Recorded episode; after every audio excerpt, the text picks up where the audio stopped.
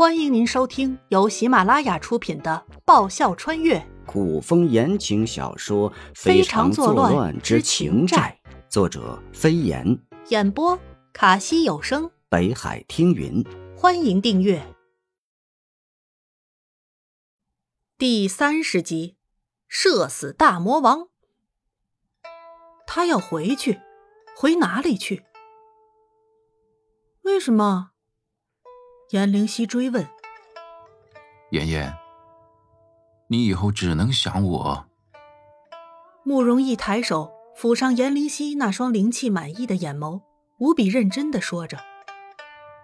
你既叫我为妻，我在哪儿，妍妍的家就在哪儿，要回的地方也只有我这儿。他想问他，可莫名的就怕了，因为怕，所以不敢问。你难道从来就没有怀疑过我？颜灵犀别过眸光，慕容逸眼底深处的东西他看不懂，为何会带着一股悲凉，像是被人抛弃？嗯，有过。慕容逸略一沉思，如实回道。起初的时候怀疑过，那现在呢？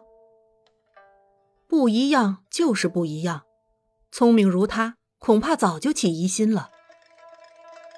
既然他不是断袖，那么沈天来王府一定是和他的突然变化有关。为何看不出慕容逸不同寻常的反应呢？反而他还让沈天离去，难不成是真贪图他的美色？妍妍，就是妍妍。慕容逸轻笑。日上三竿，颜灵犀悠悠转醒，浑身酸楚无力，连动一下的力气都没有。颜灵犀干脆赖在了床上。爷爷，来吃点东西。沉稳的脚步声响起，随即一个熟悉的不能再熟悉的声音响在耳边。颜灵犀一把拉过被子，将自己捂起来。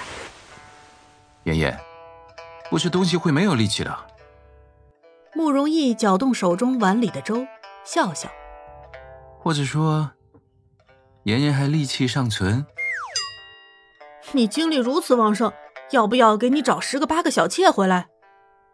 颜灵犀掀开被子，撑着身子从床上坐起。我保证绝对不吃醋。要小妾做什么呀？慕容逸笑。养好妍妍就是了。颜灵犀无语问苍天。接下来半个月，颜灵犀都没踏出紫兰院半步。倒不是慕容逸的禁足令还在，而是他脖子上新旧叠加的吻痕久久不消。小黎那丫头总是有意无意的盯着他傻笑，他也怕一个不小心被外人瞧见了，像看珍稀动物一样的偷看他和笑话他。一日，颜灵犀火气冲冲的。冲进书房去找慕容逸。我爹娘留给我的嫁妆理应都归我，凭什么我行使自己的权利还要经过你的同意？问清楚了小黎她的嫁妆，本想统统转到自己名下，以防万一，不想被慕容逸吃得死死的，一个子儿都不给吐出来。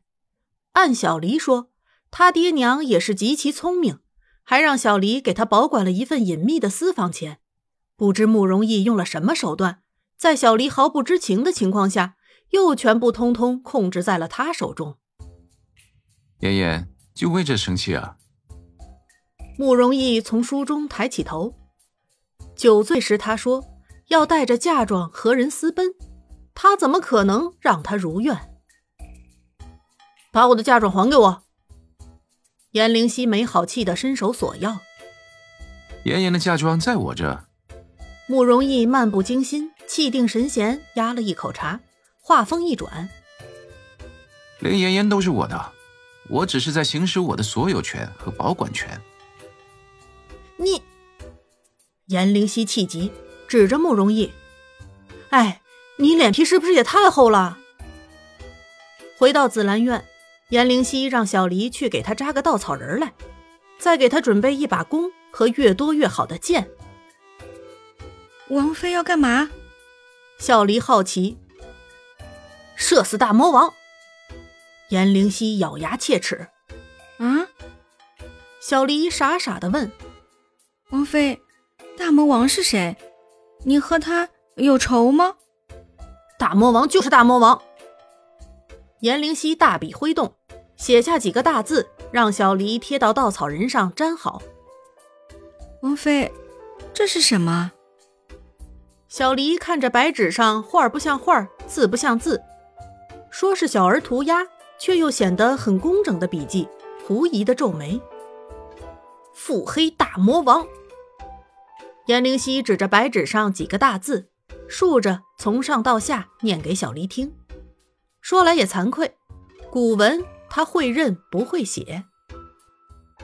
颜灵犀拉弓搭箭。现世玩过投飞镖，技艺超群，百发百中。射箭应该不难吧？或许目标不会准，但也不可能差得太远。手臂用力，眯起一只眼睛，顺着方向看过去，瞄准稻草人心脏的位置。我射死你个腹黑大魔王！颜灵犀松手，嗖的一声，箭离弦。颜灵犀看着飞出去的箭，眼含期待。中一定要命中目标，不在心脏处，也要插在别的地方。耶！颜灵犀一声欢呼。虽然箭跑到稻草人肩上去了，可结果还是让人满意的。接下来，一箭、两箭、三箭。刚开始，颜灵犀还挺兴奋的，越到后来，他越没力气。